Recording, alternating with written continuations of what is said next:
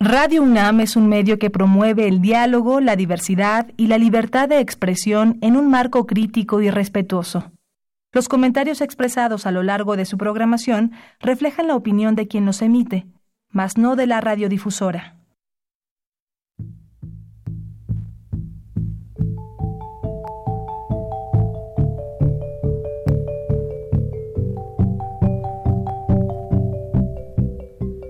Radio Universidad Nacional y la Facultad de Economía presentan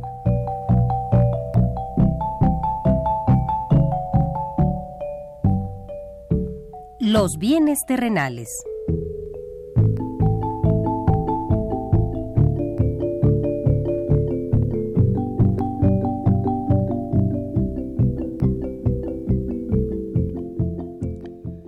Bienvenidos a este espacio radiofónico de la Facultad de Economía de la UNAM. Como cada semana, estamos aquí con ustedes para reflexionar sobre un tema interesante relacionado con la economía, la política, la cultura y las cuestiones sociales. En nuestra mesa de análisis participan destacados especialistas, quienes nos acompañan hoy en este estudio y como siempre, le invitamos a participar en este programa a través de sus llamadas telefónicas. Para nosotros es un gusto saber que usted desde su casa, desde su oficina o en el lugar donde se encuentre, se interesa en el tema que tratamos. Nuestro número 5536 8989. Repito con mucho gusto, 5536 89 89.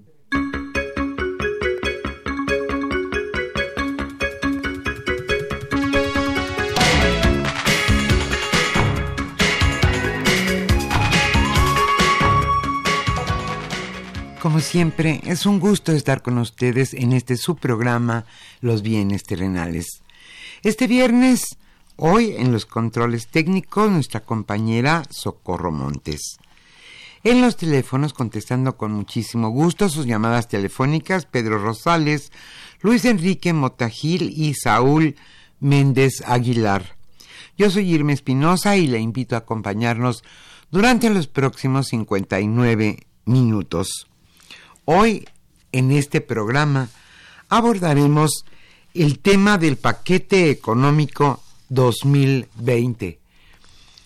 Carlos Javier Cabrera Adame Hoy charlará con Arturo Huerta González, él es catedrático de nuestra facultad, la Facultad de Economía de la UNAM, y está con nosotros también Alberto Moritz Cruz Blanco. Él es investigador del Instituto de Investigaciones Económicas de la UNAM. El tema, como le decía, paquete económico 2020. Mucho se habla de este paquete económico, pero ¿Qué es? ¿En qué consiste? ¿A cuánto eh, ascenderán los ingresos para nuestro país en el año 2020? Y sobre todo, ¿en qué se gastarán?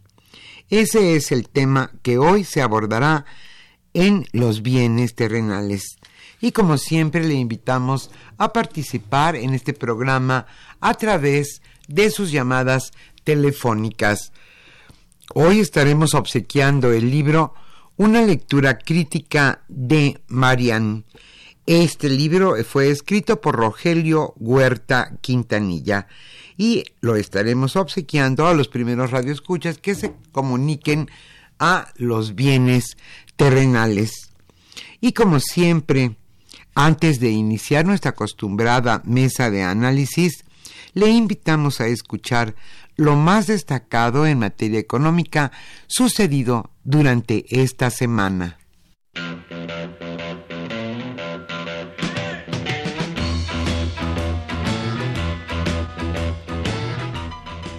La economía durante la semana.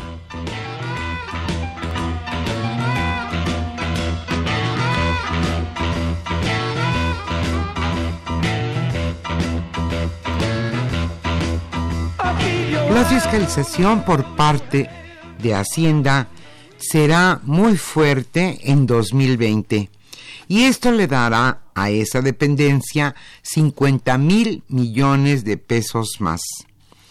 La fiscalización de los contribuyentes y sobre todo la persecución de la defraudación fiscal como delito penal dará a la Secretaría de Hacienda mínimo 50 mil millones de pesos adicionales en el año 2020 y otro tanto en el año 2021. Durante dos años, la fiscalización será la clave para robustecer los ingresos antes de llegar a una reforma fiscal. Esto lo expuso en una entrevista con el periódico Reforma Gabriel Llorio, subsecretario de Hacienda.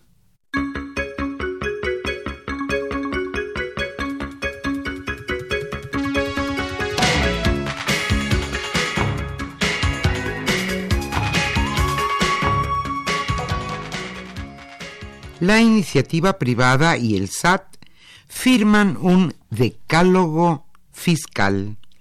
El sector privado y el Servicio de Administración Tributaria SAT firmaron un decálogo en donde los empresarios se comprometen a estar localizables para la autoridad fiscal y también denunciar casos de evasión para combatir la informalidad el Decálogo del Buen Mexicano en materia fiscal señala, entre otros puntos, que el empresario debe mantener contacto con el SAT para el cumplimiento de las obligaciones, ser honesto en relación con los ingresos que percibe y los gastos que realiza y también utilizar fuentes de financiamiento lícitas.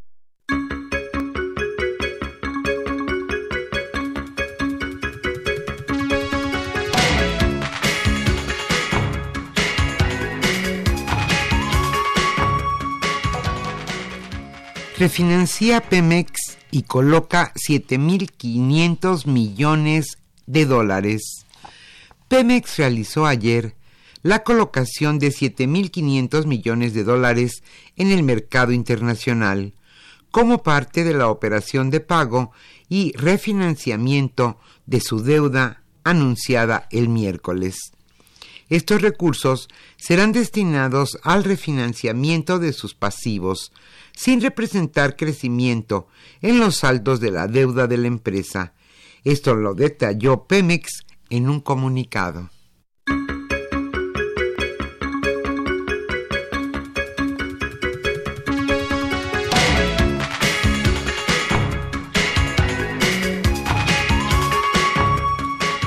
Habrá menos obra pública.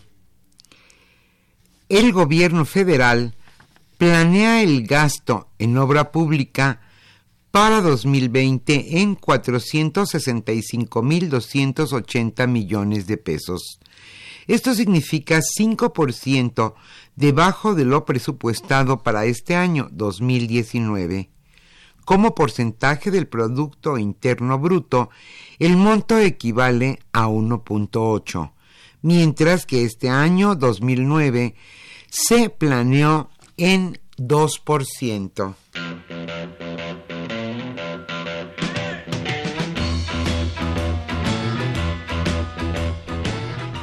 El tema de hoy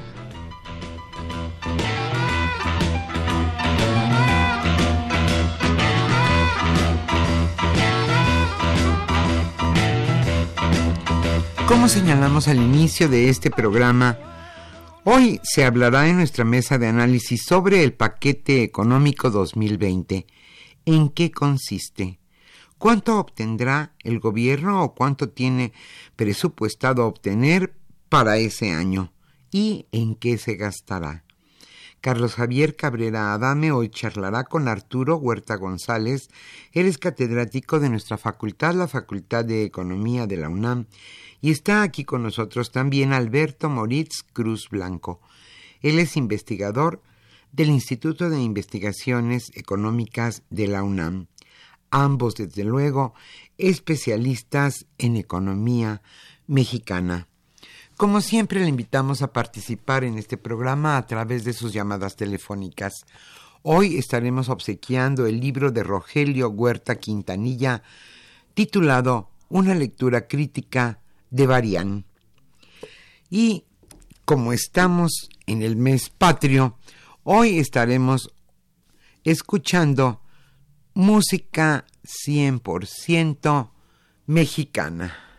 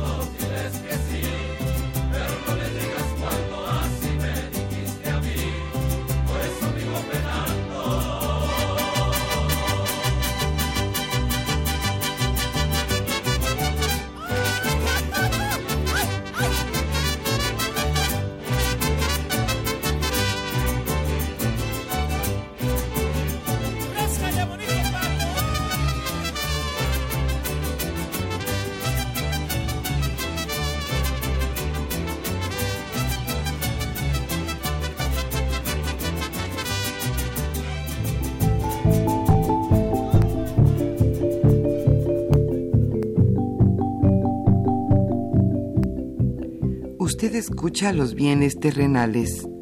Nos interesa conocer su opinión. Le invitamos a comunicarse a este programa al teléfono 5536 89 89. Repetimos con mucho gusto, 5536 89 89.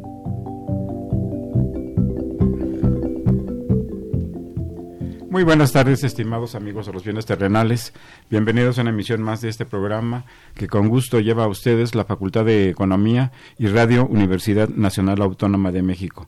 Eh, como ya se mencionó eh, en el segmento introductorio a este programa, eh, hoy se encuentran con nosotros el doctor Arturo Huerta González y el doctor Alberto Morris Cruz Blanco para comentar, analizar, plantear enfoques sobre el paquete económico que el pasado 8, domingo 8 de septiembre fue presentado por la Secretaría de Hacienda. Eh, a grandes rasgos, el paquete económico consta de los criterios generales de política económica, donde se definen los lineamientos, las líneas, eh, los aspectos estratégicos eh, que regirán la política, justamente la política económica para el año 2020, con el propósito de influir, de incidir en la economía, en el comportamiento y en la evolución de la economía nacional, del proyecto de presupuesto de egresos y de la iniciativa de ley de ingresos para el, año 2020. Eh, pues, eh, Arturo, si nos haces favor de darnos una opinión, una visión global sobre este paquete económico presentado el pasado domingo. Bien, este, muchas gracias por la invitación. Eh, buenas tardes a los radioescuchas. Eh, el secretario de Hacienda eh, señala, señaló que los principios que rigen este paquete del 2020 es que contribuye a la estabilidad macroeconómica y a la certidumbre económica. Uno oh, se pregunta, bueno, y resulta que ese discurso ha estado presente desde la década de los eh, noventas, ¿no? en el discurso de Pedro Aspe, de los equilibrios macroeconómicos necesarios eh, para el crecimiento económico, pues resulta que por, este, por más eh, eh, estabilidad, la supuesta estabilidad macroeconómica, no hay crecimiento económico y la certidumbre es a favor del sector financiero, no del sector productivo. Porque de, qué se habla cuando este, se señala la estabilidad macroeconómica? está referida a la austeridad fiscal eh, porque las dos variables macroeconómicas importantes son las finanzas públicas y el sector externo. El sector externo es deficitario, el país importa más allá de lo que exporta y es financiado por entrada de capitales. Eh, ¿Y cómo se logra la austeridad fiscal? Contrayendo el gasto público, contrayendo, y esto te contrae el mercado interno, te contrae las ventas del sector productivo y sus ingresos. Pero esta política de austeridad fiscal eh, te presiona a la baja este, los precios, te estabiliza los precios, eh, contribuye a la estabilidad del tipo de cambio y eso favorece al sector financiero. ¿no? Eh, entonces, repito, genera certidumbre de estabilidad de la moneda, moneda que es controlada por el sector financiero. ¿A costa de qué? De no tener política fiscal en favor del crecimiento. Porque ellos insisten en la austeridad fiscal. ¿Cuál sería, perdón Arturo, cuál sería una política fiscal en favor del crecimiento? para, que nuestro auditorio vaya teniendo... Mira, la, vaya el hilo de, la conversación. O sea, si, nosotros vamos a los clásicos de la política fiscal, o sea, Keynes, Ava Lerner, Galeski, eh, te dicen que la política fiscal debe generar la demanda necesaria. A través del gasto. A través del gasto debe generar la demanda necesaria para realizar la producción existente. Eh, es decir, que si la economía no está creciendo, el gobierno tiene que gastar para incrementar demanda y así reactivar la economía. Y resulta que la economía no está creciendo y ellos siguen restringiendo el gasto. ¿Por qué? Porque priorizan la austeridad fiscal para reducir el monto de la deuda. Y resulta que eh, la deuda sigue. ¿Por qué? Porque tú no tienes condiciones de pagar la deuda en un contexto de estancamiento. Eh, el gobierno trata de ahorrar para pagar la deuda y al tratar de ahorrar restringe el gasto público, eh, restringe la actividad económica, restringe el ingreso de las empresas e individuos, eh, disminuye el ingreso nacional y termina recaudando menos, porque la recaudación depende del ingreso de las empresas e individuos. Y, entonces finalmente el gobierno recauda lo que gasta. El gobierno está gastando poco y termina recaudando poco y sigue las presiones negativas sobre las finanzas y no tiene condiciones de pago de la deuda. Vamos a, hacer un planteamiento general y después eh, abordamos algunos puntos específicos. ¿Les parece bien, eh, sí. Moritz? Eh, Moritz, si nos a favor de presentar tu, una opinión, una visión sobre este paquete económico 2020. Bueno, pues antes que nada, gracias por la invitación. yo también comparto la idea de que no el, el, el, presupuesto es inercial, ¿no? De lo que se ha venido haciendo eh, desde de los 80 básicamente. Pero también ¿no? Eh, era difícil esperar algo diferente. ¿no? este cambio de si se, si se espera o si es que se está haciendo, si se piensa hacer de, de estrategia económica, no puede ser de la noche a la mañana, me parece. ¿no? Aventarse a, ¿no? a un desequilibrio fiscal ingente, eh, a través de mayor deuda, ¿no? no necesariamente a través de impuestos, que sabemos que es muy difícil. Eh, primero no sabemos si va a llevar al mayor crecimiento, porque finalmente esto se ha venido haciendo en los últimos seis años, por lo menos, dos sexenios, perdón, eh, aumentar la deuda y el efecto en el crecimiento no ha sido el esperado. Entonces yo no sé si, si es como, no, aunque uno no quiera, ¿no? este país, esta economía está anclada a los mercados internacionales y no irse por encima de, de, un umbral, digamos, de, de deuda, o eh, aunque pueda ser productiva, quizá ¿no? tenga un impacto fuerte en otras variables macroeconómicas, como es ¿no? la salida de capitales esencialmente. Y el problema con esto es que ¿no? a veces es muy difícil detenerla. Una vez que empieza una sangría de capitales, y sabemos que tenemos un mercado de capitales abierto donde pueden entrar y salir rápidamente, ¿no? pues te puede llevar a otros problemas. Entonces yo eh, coincido en que es inercial, coincido en que no coadyuva necesariamente el crecimiento, no al menos en la primera instancia, quizá podamos discutir un poco después, pero tampoco me parece que no que podría haberlo hecho de otra manera, eh, no incrementar de manera ¿no? ingente la deuda o el gasto público a través de deuda, insisto, que es el único mecanismo que tiene, ¿no? sí me parece que sería bastante arriesgado en el contexto. No se le pueden salir otras variables de, de, la mano de control, perdón, y tener entonces efectos adversos, no ya no digamos un crecimiento estancado, sino ¿no? contraer o caer en, un proceso de, crecimiento. Entonces, eh, si analizamos un poco más a fondo el paquete, veremos que, ¿no? que hay una, ¿no? quizá una cierta lógica ¿no? en otro sentido, pero eh, por el momento sí la impresión que da es que es inercial. ¿no? Pero insisto, no podríamos esperarlo quizá ¿no? de otra manera, aunque en el discurso político no se haya criticado siempre eh, las políticas de austeridad, eh, la contracción del gasto, etcétera, etcétera, ¿no? pero tampoco no se puede romper, no es como si si México quisiera salirse del TLC, ¿no? Porque es una visión más bien de, neoliberal, pues no puede hacerlo, ¿no? De manera ¿no? autónoma, se le va la economía de las manos y así con otras variables. No puede cerrar los mercados de capitales de manera, no puede imponer controles de capital de manera, ¿no? Eh, como quisiéramos quizá para controlar otras variables, porque está muy anclado el, el, modelo, ¿no? Está fuertemente amarrado y hay que irlo desamarrando, me parece a mí, ¿no? Poco a poco, eh, aquí me parece que sí hay elementos quizá, no en el tamaño del gasto, eh, obviamente, pero sí quizá en la redistribución, ¿no? De cómo se está asignando nuevamente ese gasto. Eh, obviamente en el corto plazo lo que nos interesa es el crecimiento, pero también, ¿no? habría que ver si tiene efectos, ¿no? Porque si algo tenemos que aprender o se ha aprendido es que quizá ¿no? Al gastar y, o hacer ejercicio de política pública se puede ir corrigiendo y ver si tienen los efectos esperados y si no, pues hacer algo extraordinario. Eh, en ese ámbito general del, de los, del paquete y, en particular de los criterios generales de política económica, eh, Arturo, quisieras abundar un poco más sobre la estructura de este paquete, sobre la estructura de egresos, de los egresos, sobre la estructura de los ingresos. Señalabas que el tema de la deuda, igual que Morris, es, es un tema importante. Si les parece un poco más adelante, podemos eh, profundizar un poquito, un poco más en esta cuestión de la deuda, pero en el ámbito más amplio, en el ámbito más general, ¿cómo lo podemos ver? Eh, ¿Para qué sirve? Es inercial en el sentido de que pues tiene el comportamiento, los objetivos, la estructura de presupuestos anteriores, de periodos, para hablar de, durante, la administración de Peña Nieto o de Calderón o, de Fox, pero ¿cómo lo ves? Este, ¿Para qué puede servir o para qué no puede servir este paquete, Arturo? Mira, este paquete nos va a llevar a, una, a, este, a seguir profundizando la recesión. Repito, porque la economía mexicana no está creciendo y no está creciendo porque el gobierno está restringiendo el gasto. Entonces ellos hablaban que iban a tener una política contracíclica. La política contracíclica implica que el gobierno tiene que gastar más de lo que recauda. Y no necesita recurrir a deuda para gastar más allá de lo que recauda. Simplemente gasta, ¿no?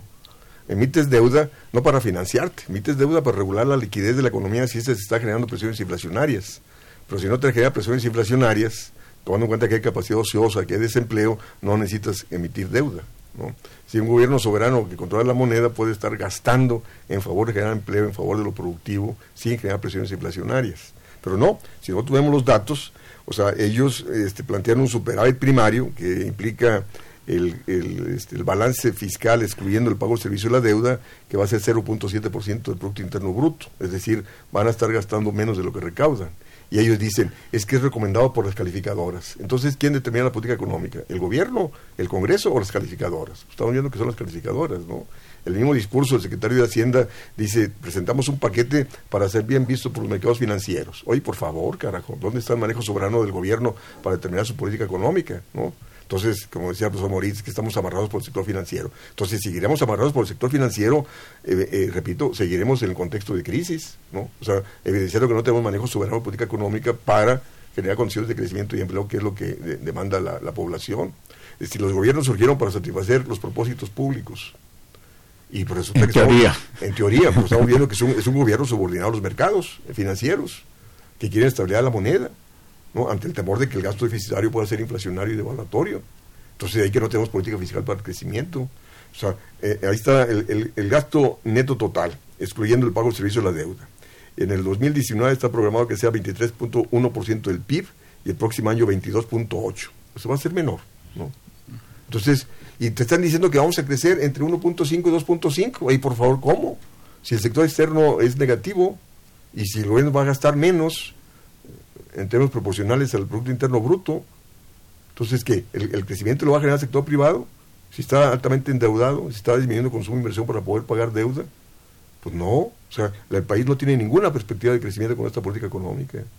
Y luego te dicen, ah, vamos a incrementar los eh, ingresos tributarios en 2%, ¿no? Este, hasta el mismo Moody's le dijo, oye, ¿cómo? Es que lo estás eh, basando en un contexto de crecimiento este, inflado de, de 2% de, de, la actividad económica el próximo año. Entonces, lógico, dicen, si va el crecimiento, vamos a recaudar más. Pero resulta que no vamos a, generar ese crecimiento de 2% esperado por parte de ellos. Entonces no vas a tener la recaudación buscada. Ahora, la bronca es que si el gobierno quiere recaudar más, tiene que gastar más. El gobierno recauda lo que gasta, cosa que ellos no entienden. ellos dicen, ah, no, primero hay que definir, o sea, tradicionalmente el principio neoclásico, y te dicen que no son neoclásicos, la ley de ingresos para después determinar los egresos. Oye, perdón, perdóname, ¿no? El gasto es el que determina el ingreso, ¿no? Y el ingreso es el que determina la recaudación. Entonces tenemos que definir primero el gasto, cuáles son las necesidades de gasto del país. ¿no? Y después, a partir de ahí, pues lógico, este, vender la recaudación. Pero no, ellos siguen con el enfoque convencional de que es necesario los ingresos para gastar. Un gobierno arbitro soberano que tiene control de la moneda no, no necesita impuestos ni deuda para gastar. ¿no? Los impuestos son resultado del gasto y la deuda es para regular la liquidez de la economía, no, no para financiar tu gasto. Bueno, si, si, nos quieres ampliar algunos aspectos generales de por la parte de los del egreso y por la parte del ingreso sobre este proyecto de pues bueno, que es de política económica, ¿no? Para el próximo año. Sí, yo yo se, insisto, comparto esta visión de la, de la relevancia del, del gobierno en el, ¿no? Y eh, su, importancia en, en estabilizar, digamos, eh, más que dar certidumbre ¿no? en, términos de equilibrios macroeconómicos a los ingresos de las empresas. Eh, pero hay, una, varios elementos que me gustaría a mí considerar. Si, si por ejemplo, ¿no? el gasto, cualquiera que fuera su, su financiamiento, como dice Arturo, el mismo, el doctor Arturo, el mismo, meramente el expandir el gasto del gobierno como tal, eh, fuera, eh, lo hiciera, ¿no? Yo no estoy tan seguro eh, si todo, ¿no? si hubiera un impacto total en el crecimiento, porque esta es una economía, ¿no? Que tiene un fuerte componente de importaciones, por ejemplo. Y mucho de lo que se, se inyectaría, digamos, se fugaría, ¿no? La gente no necesariamente, o no, nuestra economía no necesariamente produce todo, ¿no? Es un fuerte componente de importaciones que tendría a reducir eh, necesariamente ese efecto, ¿no? Algo que se conoce en la literatura como el multiplicador keynesiano no es tan grande en, el caso de la economía mexicana. Entonces el efecto esperado, ¿no? aunque sí es positivo, no es eh, necesariamente el esperado por este factor. ¿no? Ahora, México es una economía, la mexicana, la economía mexicana es una que está, que, tiene dos pilares de crecimiento, básicamente desde el punto de vista del, del, gasto. Por un lado, este, las exportaciones, que son quienes eh, han venido contribuyendo más al crecimiento del producto, ¿no? y por eso, ahora que se ha contraído eh, eh, el producto de Estados Unidos y, ¿no? y, de, y, de, y en general de, del mundo, esta, la participación de las exportaciones en el producto total, en el crecimiento del, producto total, ¿no? se ha venido decayendo y quien ha, ¿no? digamos que, servido de colchón en ese, contexto es el consumo. Son, los dos pilares. curiosamente, ni el gasto público ni la inversión han sido relevantes eh, en ese contexto. Es, desafortunado, de hecho, que la, que la inversión privada no haya venido jugando cada vez un papel menor en este contexto. Y sí es urgente que... que a lo largo de todo este año ha venido... No, ya venimos de un periodo largo. ¿no? Eh, anterior, sí, sí pero en los años sido mes tras mes, ¿no? Mes tras mes, pero ya tenemos... Esto no es nuevo, digamos, ¿no? Es, uh -huh. Esto ya ha venido creciendo a través del tiempo, o manteniéndose por lo menos. No, y en ese contexto, eh, eh, si se contrae el gasto, eh, la, la, demanda por exportaciones, ¿no? que también es algo que ha venido pasando, quien ha venido, insisto, jugando un papel relevante es el consumo eh, privado. ¿no? Y lo que está, que puede tener una, ¿no? un impacto interesante, y por eso digo que habría que ver, es esta redistribución que se está haciendo a través de los programas ¿no? de, de transferencias a, a, jóvenes y adultos y demás, eh, para que impacte necesariamente en el consumo. ¿no? Eh, insisto, eh, podría ser el colchón, debería ser más, en eso quizá también es importante sacarlo, quizá debería ser más eh, para impulsar el, el, consumo. Y la otra parte que está ausente también, ¿no? que también es desafortunado, es la parte de la inversión pública. Eh, yo no creo tampoco que el gobierno deba de gastar por gastar, creo que es necesaria una estrategia. ¿no? Está bien que, que, que transfiera ¿no? a, a, las clases más necesitadas, ¿no? Por una deuda histórica y demás, pero también yo creo que es urgente que haya una estrategia sobre qué sectores productivos son van a ser la palanca del desarrollo para que no eh, retomemos la senda de crecimiento. Y esto se va a lograr únicamente a través de la inversión eh, pública. Y ahí es una lástima, ¿no? Que sí veamos que no crece y que sigue la tendencia de los últimos años la inversión pública. ¿No? ¿De dónde extraer más? La parte es, digamos, la parte de gastos y ahora la parte de ingresos eh, sí es, es, es, es, un problema, nuevamente, no es de esta administración, es un problema histórico de, de la economía mexicana, la ausencia de ingresos tributarios. Eh, bueno, y no tributarios, o los tributarios indirectos. Eh, nada más para comparar, por ejemplo, ¿no? en los países en, escandinavos, y que son los que la referencia. Eh, recaudan como porcentaje del producto pues cerca del 50% en algunos casos, como Dinamarca el 48%, este, Noruega el 42%, y de eso, ¿no? y de ese, la mayor parte proviene de la, de la riqueza. Eh, es decir, eh, 60%, 70%, incluso Estados Unidos que no recauda tanto como porcentaje del PIB, ¿no? sí recauda mucho de la riqueza. Eh, y en el caso de México, ¿no? apenas recauda un tercio ¿no? de, de, de, todos los ingresos, eh, apenas recauda un tercio de la riqueza. Y apenas... Eh, es decir, que un 33% de los ingresos pero vienen de los ingresos del capital, de, sí, la, de, ganancia. Sí, de las, uh -huh. Contra, ¿no? por ejemplo, el 60 o 70% en, en los países donde se recauda mucho más. ¿no? Y, y, esto es sobre un porcentaje de ingreso con respecto al PIB muy bajo de por sí. De, de por 13% sí. lo que está programado aquí para el próximo año, ¿no? Ah, sí, si lo hiciéramos, sí, uh -huh. este, no, pues sería menos. Y, y, sobre la y sobre el IVA, ¿no? Por ejemplo, también eh, es un es un cuarto, digo, es un es un 16% eh, contra, ¿no? En otros países de alrededor del doble, ¿no? En otros países recaudan del, del, consumo al IVA. Entonces México tiene ahí, ¿no? o debería de tener, ¿no?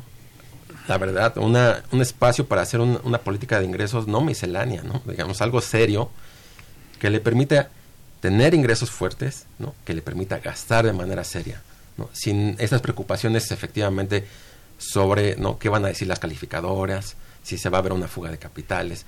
Porque nadie se preocuparía, ¿no? Si México tuviera una base grabable o unos ingresos fiscales fuertes. No nada más yo creo que la deuda o gastar, como sugiere Arturo, que puede ser ¿no? finalmente instrumentos, creo que la clave está en esa parte, ¿no? En grabar, grabar de manera este, fuerte, ¿no? Tener ingresos Justa fuertes. y equitativa y progresiva. progresiva. Además, sí, ¿no? Uh -huh. Si tú consideras que, ¿no? que una minoría, ¿no? se lleva una parte del, del ingreso, la gran parte del ingreso, ¿no? Pues hay un gran espacio yo te he puesto ¿no? que en estos países que te mencioné, ¿no? los ejemplos, los gravámenes no hacen que los ricos se vayan de ese país. Y, o que las inversiones se vayan de ese país, ¿no? Pero rápidamente se empieza a acusar de terrorismo fiscal, ¿no? Exactamente, ¿no? Como si eh, estos, en estos países donde hacen efectivamente ese tipo de, de medidas, ¿no? los empresarios huyeran, ¿no? y no huyen. No, no.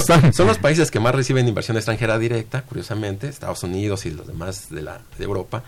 Son los países que, eh, que recaudan más y es donde se vive mejor. Claro, lo que exigimos a cambio, creo que todos, es que el gobierno gaste ¿no? en seguridad, que ofrezca buenos servicios y todo lo que es, esperaríamos a cambio, ¿no? este, como parte de una rica recaudación.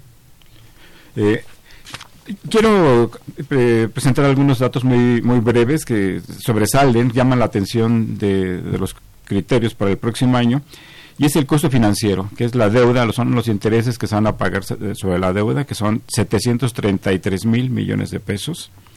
Las transferencias, que son recursos que reciben los estados por la vía de participaciones y de aportaciones, eh, prácticamente 2 billones de pesos, 2 millones de millones de pesos, y las pensiones, el pago de pensiones, que es un problema muy grave, eh, muy fuerte, que, que, que, que, que, crece y que no se ve el modo en que se pueda resolver, crece de una manera verdaderamente explosiva. Para el próximo año están considerados 965 mil millones de pesos.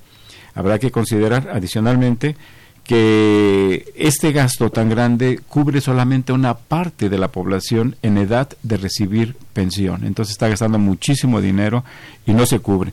En conjunto, para no, fastidiar con más datos, eh, todo esto representa el más, el 61% del gasto total.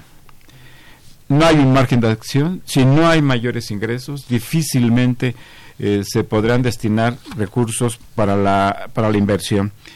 En contraste con los datos que acabo de mencionar, para inversión física se tienen previsto 634 mil millones de pesos, es decir, es una cantidad menor a cualquiera de los rubros que, acabo de mencionar.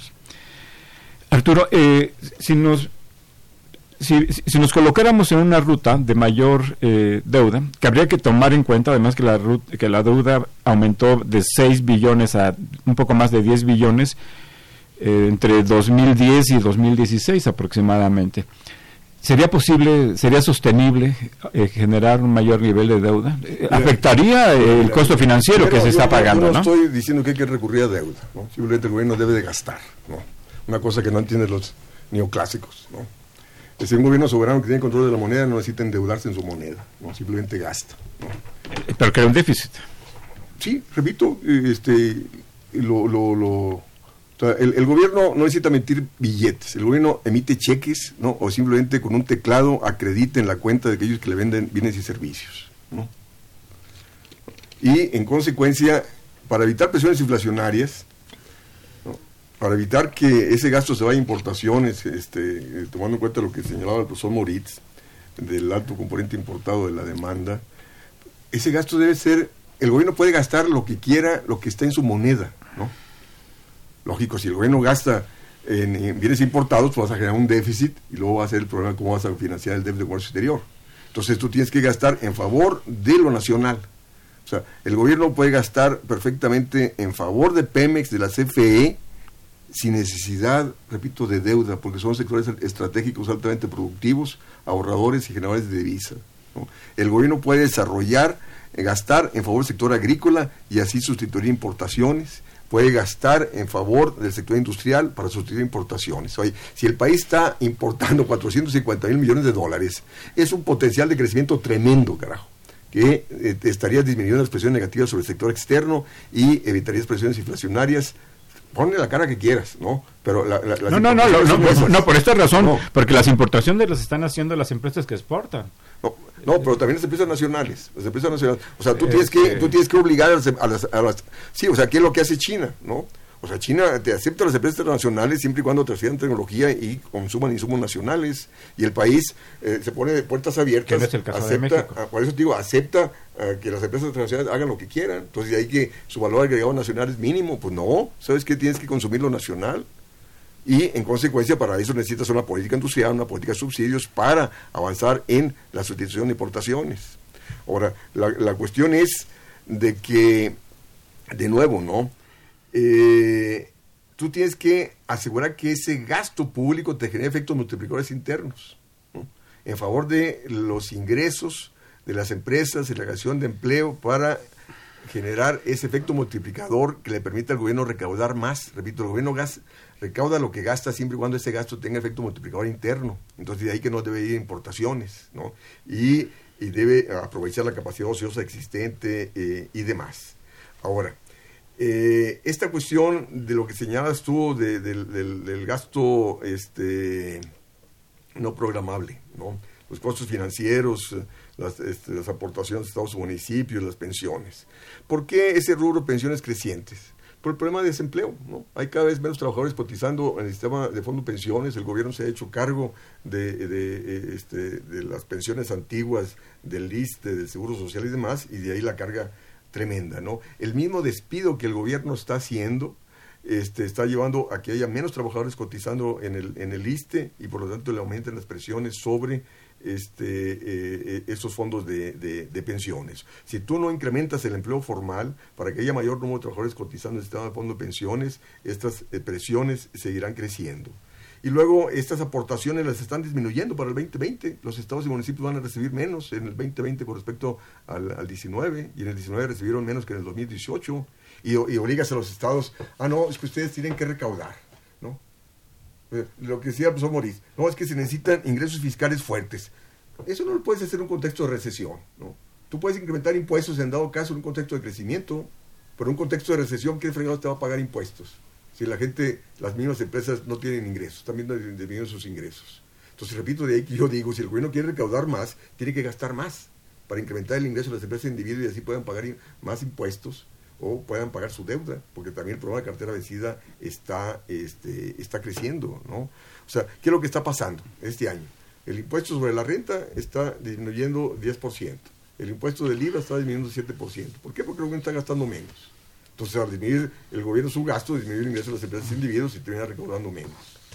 Entonces, no es, todo el mundo habla, no, que una reforma tributaria. Oye, pero espérate, la reforma tributaria es ese contexto de crecimiento, no un contexto de recesión.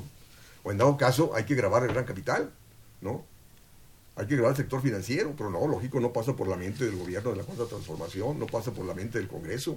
El, sector financiero es intocable. Pues no, necesitas grabar al, al, que más tiene, en dado caso, ¿no?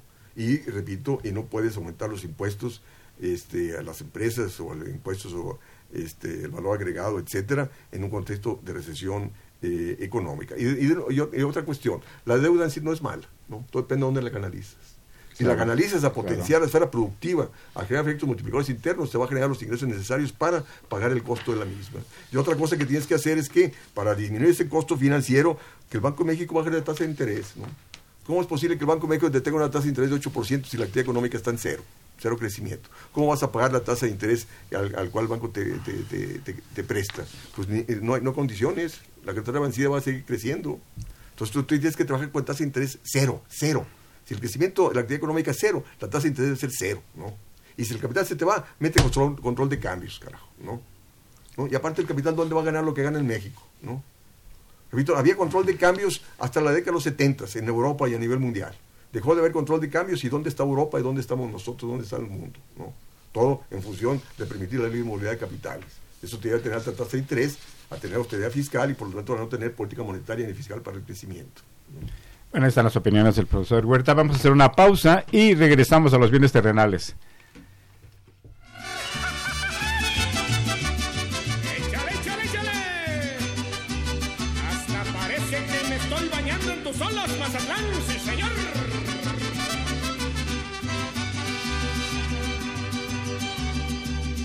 Desde Nabolato vengo, dicen que nací en el roble.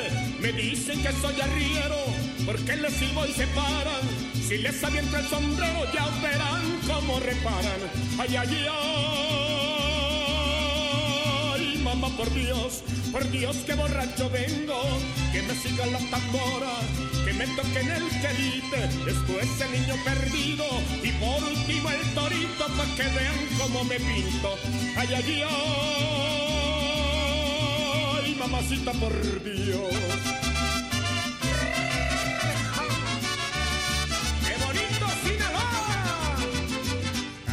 Parece que me estoy bañando en tu solo.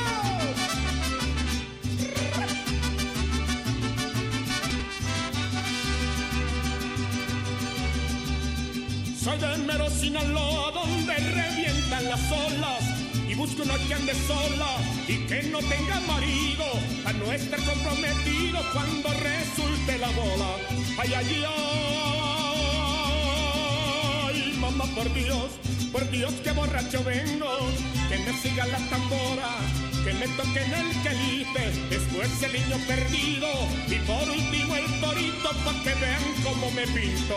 Ay, ay, ay, mamacita por Dios.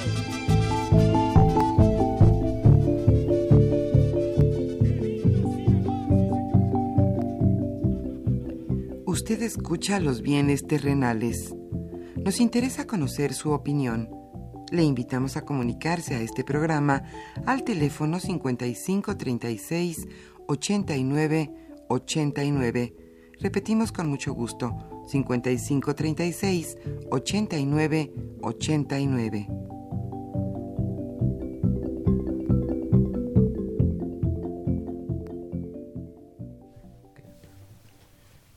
Estamos en esa mesa de análisis. Eh, Arturo Huerta González, Alberto Moris, eh, Cruz Blanco y Carlos Javier Cabrera Adame. Pues, como están escuchado, pues hay, hay una polémica, hay un debate, distintos puntos de vista sobre, mm, sobre el paquete económico que tiene como punto de partida, pero también sobre la situación económica nacional.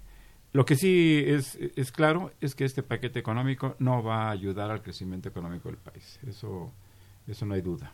este el, estimado de 2%, pues esperemos que, que se alcance. Hay dudas inclusive todavía acerca de si es alcanzable, si es viable este 2% de crecimiento del Producto Interno Bruto. Y se está utilizando este, esta variación del producto para estimar una serie de variables financieras como el ingreso, eh, por ejemplo, y el gasto para el próximo para el próximo año. ¿Cuál sería tu opinión respecto a estos pronósticos, este, Maurice? Bueno, el escenario que están planteando para esos pronósticos no es eh, ah, el crecimiento de Estados Unidos básicamente, ¿no? La estabilidad del crecimiento, aunque sea menor que el de este año. Eh, eso por un lado, y obviamente la estabilidad del tipo de cambio, también me parece que es otra variable. Eh, obviamente las, la inflación eh, o la estabilidad internacional, sobre todo en términos de la tasa de interés, que, que tiene un impacto en la nuestra también, me parece que es, son las variables clave. Y bueno, habría que ver si esto es optimista o no, ¿no? La verdad es que hoy día eh, la administración estadounidense sabemos que da unos bandazos ¿no? radicales que hacen que rápidamente cambien las expectativas. Eh, sin embargo, el año que entra también ya empieza todo ese proceso de reelección y habría que ver qué papel va a jugar ahí eh, las decisiones que se tomen, sobre todo en términos comerciales con, con China y Europa. Eh, entonces esa parte me parece que no es muy predecible, aunque la inercia de crecimiento estadounidense no pues sabemos que es fuerte. Yo lo que siempre he mencionado es que a veces en el mejor de los casos, en, el más, incluso en el más optimista escenario de crecimiento exterior, no la economía mexicana no necesariamente tiene el, efecto esperado. Eh, incluso si incluso si las exportaciones o si eh, eh, Estados Unidos llegara a crecer y las exportaciones no llegarán a dinamizarse, las exportaciones mexicanas llegarán a dinamizarse. No sabemos efectivamente hasta dónde puede crecer la economía, porque esto se ha repetido año tras año. Crece Estados Unidos, pero México no crece tanto. Eh, y por el contrario, lo que generalmente observamos es que, ¿no? dado que nuestras exportaciones son principalmente manufactureras y tienen un alto contenido importado, ¿no? el déficit se agranda ¿no? y hay un problema ahí eh, que tiene efecto en otras variables. Entonces, eh, sí es eh, difícil el escenario externo y en el escenario interno, bueno, este programa, como tú mencionas, este paquete económico no, no es suficiente, me parece, ¿no? Para darle el empujón. Pero está la otra parte y que se nos olvida y que lo platicábamos hace un momento entre mientras estaba el comercial, la parte de, del que juega el Banco Central, ¿no? Con la tasa de interés. Me parece que no hay una reunión, eh, hay una no se quiere hacer partícipe al Banco Central ¿no? en la promoción del crecimiento, darle este doble mandato como lo tienen otros países. ¿no? El énfasis siempre es en la tasa en el control inflacionario. Y yo creo que no mucho haría o haría mucho muy bien si eh, tuviera un papel en controlar eh, la tasa de interés hacia abajo en lugar de estar tan alta todo el tiempo, porque lo que sabemos ¿no? es que esta tasa de interés eh, es alta porque eh, intenta mantener a, los, a los capitales exteriores, a los capitales que lleguen y, que no se vayan. principalmente, eh, y esto es preocupante porque hace nuevamente generar una alta dependencia ¿no? de capitales al exterior o, y en general toda la política económica no juega un papel. Los capitales juegan un papel predominante en su movimiento porque tiene un efecto en el tipo de cambio y la tasa de interés tiene un efecto eh, en el costo de la deuda y tiene un efecto en, este, en el costo de los financiamientos eh, a las empresas y debería ser procíclica, ¿no? pero contracíclica también, como bien lo señalábamos también, ¿no? Eh, puede serlo en otros países como Estados, en Europa y en Estados Unidos, donde precisamente el, el jefe del Banco Central ¿no? este, europeo acaba de anunciar ayer un paquete para estimular la economía, ¿no? donde eh, tiene, o estimular la economía europea, obviamente, ¿no? monetarios para que no crezca, o sea, una política contracíclica, eh, cosa que aquí no vemos, o aquí todo se lo dejamos al, al, al, a la parte fiscal y sabemos que es insuficiente. Entonces, no es un escenario, o no habría que culpar en todo caso necesariamente al, a la insuficiencia del, gasto público Eh, aunque sí, insisto, porque está en un contexto bastante apretado. Si les parece, vamos a ceder la palabra a nuestros radioescuchas. Erika Ochoa, gracias por llamar de, la, de alcaldía Iztapalapa. Eh, pregunta, ¿cuál es la posibilidad de producir más de 300 mil barriles de petróleo el próximo año? Eh, gracias a la rehabilitación de las refinerías existentes, como lo señala el, presidente, bueno, las refinerías serían para obtener, producir más gasolinas precisamente. se podría aumentar la producción de petróleo, pues explorando y, extrayendo más, que por cierto es una apuesta que está haciendo la, se está haciendo desde la presidencia de la República para captar, tener más dinero y tener un mayor gasto público. Eh, ¿Alguna reacción, Arturo? Este, ¿Moritz? Yo no sé, yo creo que eso es una... Eh, esta idea de retomar la a Pemex como palanca de crecimiento, yo no lo veo mal.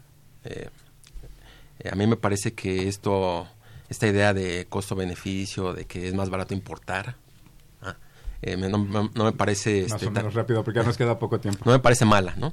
Creo que se puede hacer perfectamente. Jesús Rodríguez Manzano, de Naucalpan, Dice, el país tiene recursos, la cuestión es quererlos, eh, querer, querer dotarlos para el banco de, destinarlos al Banco del Bienestar, como el manejo de las afores y las comisiones que generan. Eh, se debe retomar la industria minera y las divisas generadas eh, y las divisas generadas. Gracias por su llamada, don Jesús.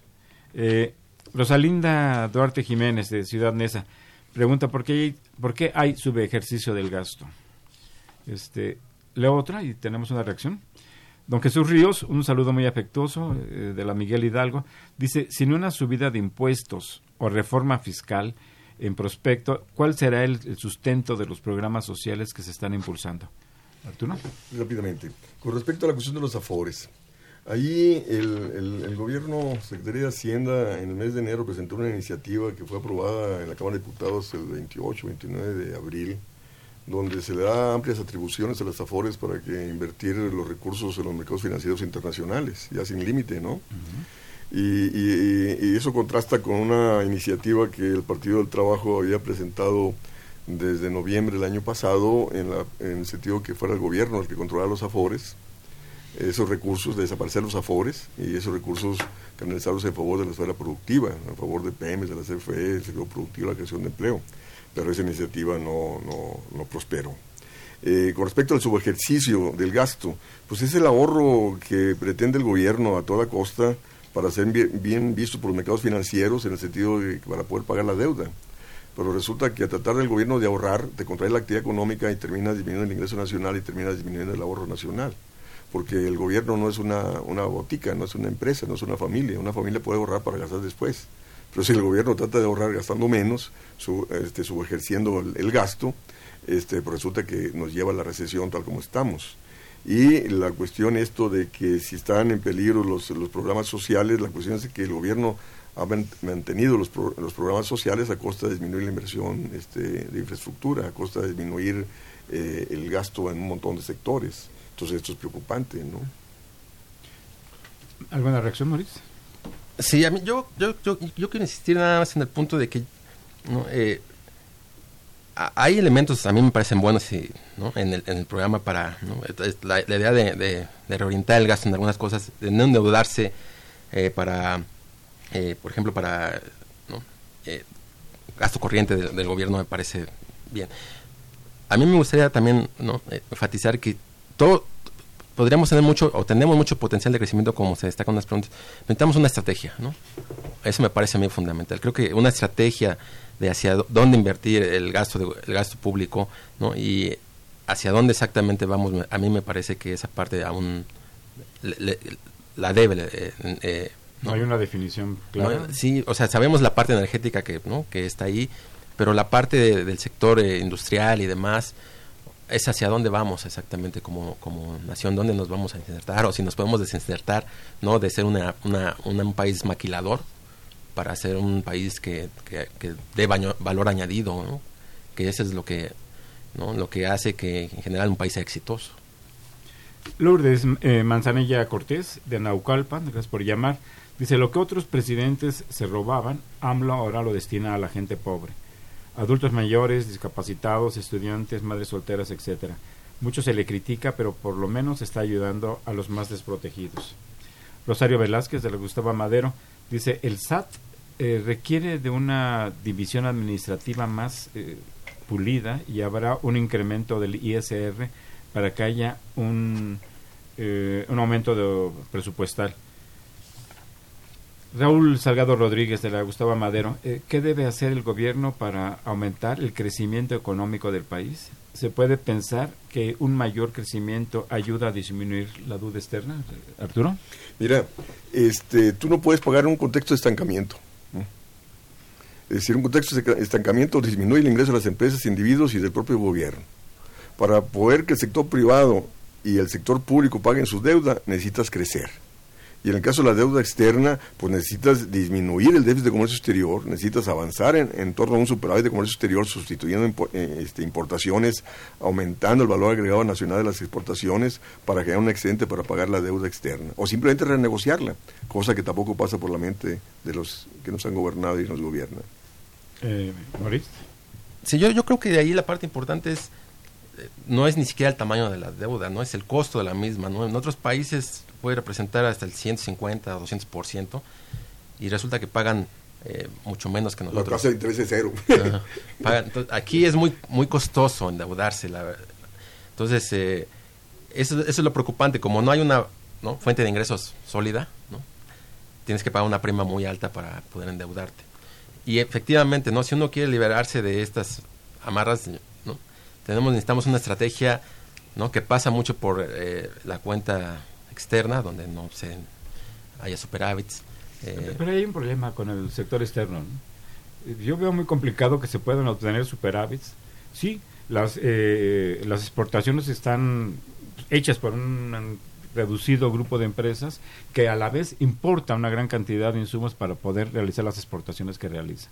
El margen de las exportaciones que realiza la, manufactura nacional o el sector agropecuario pues es reducido, ¿no? Se ve que se ve muy complicado eh, tener aumentar las exportaciones y alcanzar un equilibrio fiscal eh, externo siquiera ¿no? Eh, Josefina Cruz un saludo muy cordial ¿cuáles pregunta cuáles son los rubros en donde más gasto habrá y cómo se financia el gasto si la economía no ha crecido Mercedes Gaitán Rosas de la Benito Juárez más o menos cuánto se gastará para sanear a Pemex eh, Rodrigo Centeno Ruiz de Coajimalpa, ¿qué porcentaje del presupuesto para 2020 se utilizará para programas asistenciales?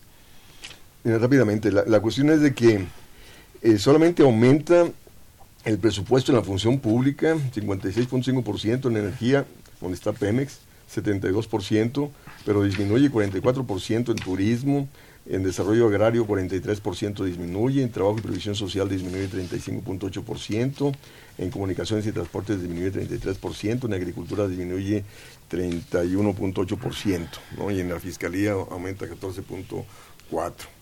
Este, sí, ahí vemos justo los recortes y la reestructuración del gasto en favor de los programas sociales, en favor de PMs y las refinerías, este, pero esto no da. Eh, sí, yo creo que, como dice, hay una reorientación hacia sus programas de bienestar, ¿no? hacia el sector más los sectores menos favorecidos eh, históricamente. Eh, y eh, más, más, yo no sé, ahí obviamente caen en otros rubros porque se sea, ¿no? Se, se toma de un lado para ajustar en otro, ¿no? Digamos, como no crece el ingreso, ¿no? Lo que están haciendo ahí es... Ahora, también puede ser, digamos, puede ser debido a ciertas... a cierta evidencia que han visto en estos años, por ejemplo, uno de los programas eh, al de jóvenes, creo, ¿no? De este, donde se becan a los... Eh, eh, jóvenes construyendo el futuro. Ahí hubo una reducción, pero puede ser porque cayó la demanda, ¿no? De, de los mismos jóvenes, entonces no se necesita tanto dinero. No es que no es que no haya ingresos, sino simplemente es que no se necesita ahora más, ¿no? Entonces, más bien es un reajuste, ¿no? pero sí, digamos, si quieres impulsarlo, el crecimiento, necesitas darle un empujón extra, ¿no? no, no puedes apostar ya al sector externo nada más, ¿no? Necesitas, y eso también es algo que hemos dicho, necesitas eh, impulsarlo por medio del, sector doméstico, y esto es a través básicamente del consumo eh, que, está bien por la parte de proveer a la gente de que no tenía nada o tenía muy poco, ¿no? Eh, que eso es bueno, ¿no? Sino también por gasto de gobierno. Y a mí me gustaría que nada, para terminar, el gasto de la diferencia entre darle gente a, con pocos recursos es que se lo gastan todo. Si tú, ¿no? Exentas fiscalmente a los ricos, o a gente así, lo ahorra. Una gran diferencia. De, los ingresos se gasta todo, no se consume. Sí, exactamente. Eso tiene un impacto. necesidades. Manuel Munguía, gracias por llamar desde Iztapalapa.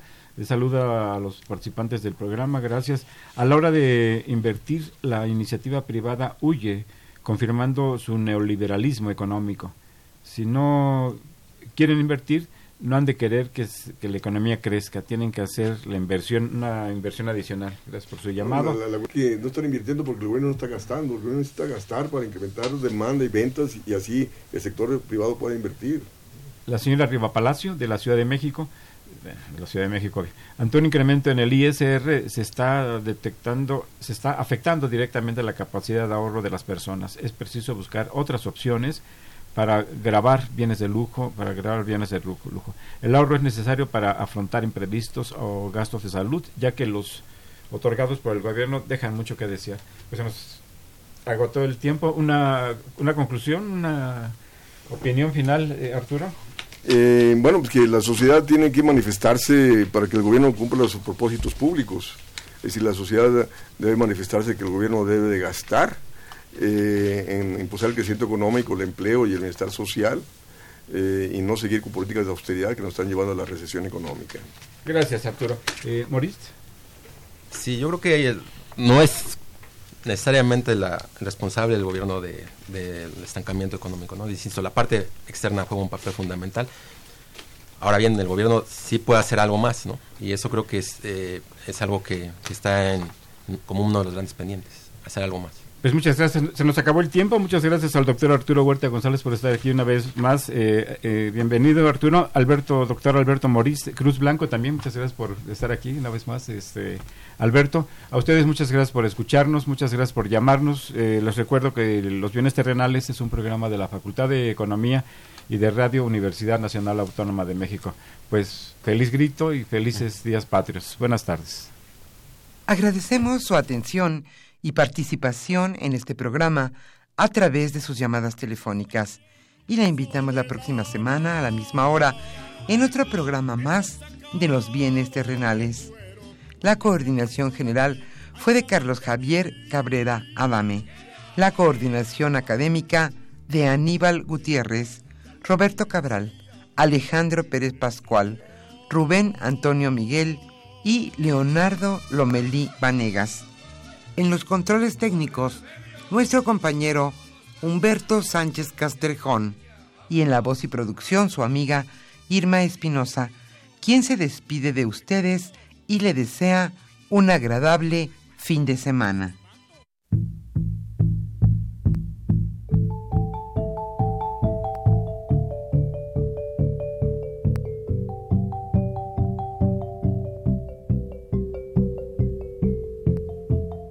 Radio Universidad Nacional y la Facultad de Economía presentaron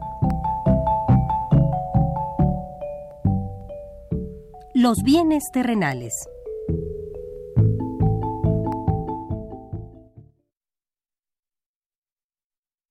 Louis